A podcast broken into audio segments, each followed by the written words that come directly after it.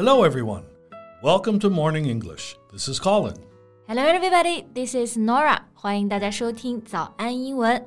Colin, do you know that many people are heartbroken recently? Mm, no, I had no idea. they broke up with their partners? But that doesn't make sense. Uh, the Warling just passed. well, actually, a popular Japanese actress just got married, and she's the kind of the dream girl for millions of men. what? So I guess that's also a kind of breakup. Mm-hmm. The news was the end of many people's youthful dreams. exactly.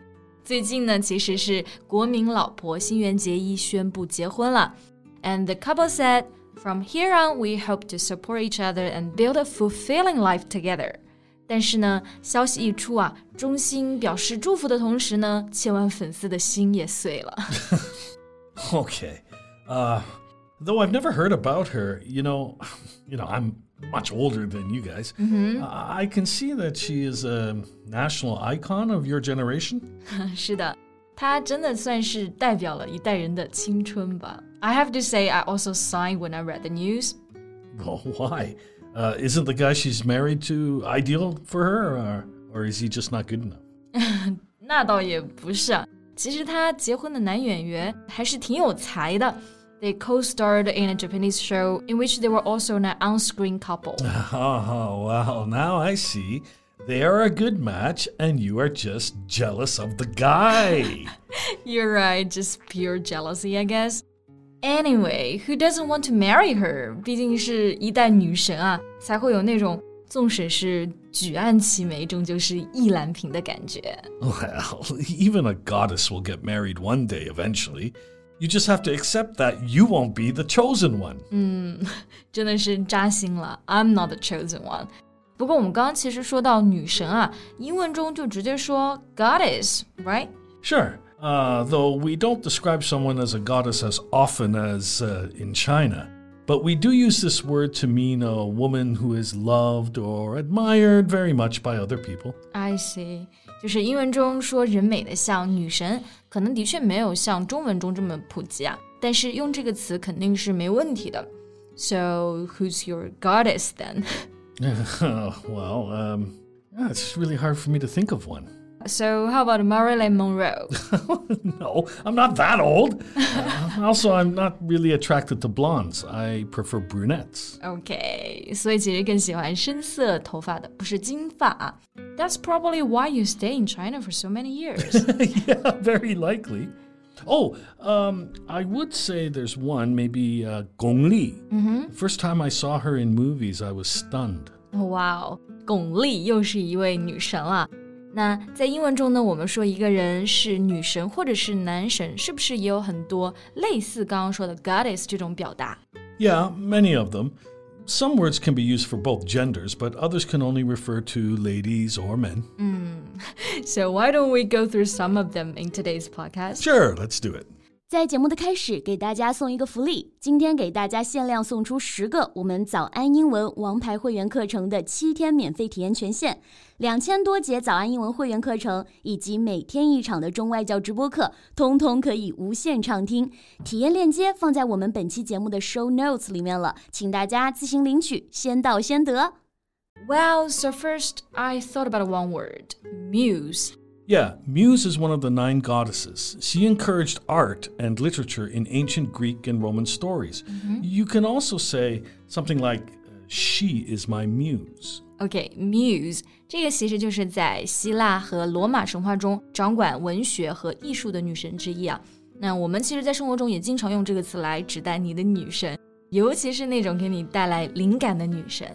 also, you know, there's a rock band named The Muse. It's one of my favorite bands. Yeah, yeah, that explains why you thought of this word first. exactly. And I remember Max once asked me, Will you be my muse? when he was writing. 我当时就感觉有点被吓到了，想的是你不是都结婚了吗？为什么还要我当你的女神？Well, it doesn't mean goddess in this context.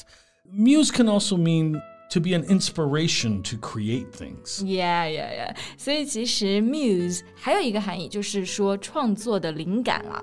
Right. So uh, at that time when he asked you the question, he must have had no ideas about writing, right? 是的，是的。OK，那如果说你要描述一个人是女神的话，嗯，你会用哪个词呢？ uh, well, maybe just say she's my dream girl or my dream type. 嗯，就非常简单，就我的梦中人 dream girl or dream boat, right? Yeah, yeah. But if you use dream boat, it's usually to describe a man who's very attractive. 对对对. So for me, Gakki, the actress we just talked about, she's my dream girl. okay, but you know what's so special about her? Why do you feel attracted to her? Well, I like her smile, which is known as the Gakki smile, you know, named after her.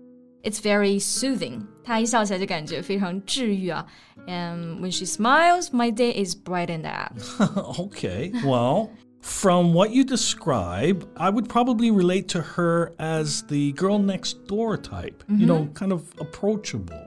yeah, that's pretty close to my first impression of her. And the girl next door type 就是指的那种邻家女孩，非常平易近人的类型，very approachable。 yeah. 然后呢，还会有一种很自然的美。 Mm, mm. Well, also with a natural or, you know, we could say effortless beauty. 对对对，就很自然，effortless。不过，我觉得真的要说喜欢 Gaki 的原因啊，真的太多了。You know the way she talks and moves. It's hard to say a single reason. No, I know what you mean. She's got the whole package. She's got everything you are looking for. Yeah, that's the phrase. She's got the whole package, or she's the whole package. 就是说她什么都有，就是理想型的一切特征就是她。 Right, right. And you can use this uh, phrase to describe both males and females. 对，那我其实还想到一个词啊，就是 peach。呃，正好最近 Justin Bieber 就有一首歌叫做 Peach，是不是也可以用来形容女孩子？ Yeah, not just girls, boys as well. If you describe someone or something as a peach, you find them very pleasing or attractive. I see，就是非常招人喜欢的人，我们也可以直接叫做 a peach。 I would also use the word knockout. a knockout 啊，在这里这个 knockout 就是连起来做一个名词了，不是分开的动词词组 knockout。 Yeah, uh, as a verbal phrase, it's to make a person unconscious, typically with a blow to the head. 对，做动词呢，它这个其实就指的是打的都失去意识了。But as a noun, you mean someone who stands out, very impressive. Exactly. So the actress you talked about is obviously a knockout. 那我们刚刚其实学了很多词描述女神啊，那有的词呢，男神也可以用，但是有没有专门用来描述男性的词呢？ Well, mm, maybe Prince Charming or uh, Heartthrob. OK，Prince、Charming 这个大家中文应该不陌生啊，就是白马王子嘛。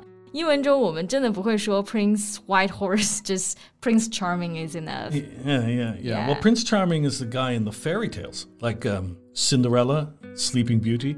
Uh, now we use it, usually in a humorous way, to say a man who seems to be a perfect boyfriend or husband because he's very attractive, kind, etc. 嗯，那通常开玩笑，我们说这个词组就很多啊，就描述那种理想的男性。And we mentioned another word earlier, a heartthrob，这个就指的是大众情人了。 Yeah, so usually a throb can be used to describe your heartbeats. Like uh, in the movie Flipped, the little girl said in one sentence, Every time I see him, my heart thuds, throbs, thumps. 对 ，Flip 的这个就是《怦然心动》这个电影啊，它就用到了三个词来描述自己的这个心跳，thud、throb、thump，都是可以表那种重击，砰砰跳。那那个小女孩当时描述自己的 crush，就是在说到了这句话，说一见到她，我的心就砰砰跳。所以这个 heart throb 肯定也是让你非常心动的人啦。 right, but remember, we typically use it for men, especially male celebrities who are known for their good looks. 嗯，那这个词主要还是用到男性啊，特别是男明星比较多啊。那我们刚刚讲了男神、女神 ，So Colin, what do you think is the common characteristic for being a knockout? Well, we all have our different standards, you know, but I assume all of them have a special aura that attracts people. Mm, right, I agree. Aura is the feeling or a particular quality that's very noticeable and seems to surround a person. 这个单词呢，指的就是氛围或者说是一个人的气质。 Yeah, you may find it hard to explain. It's just the aura that makes your heart throb. exactly.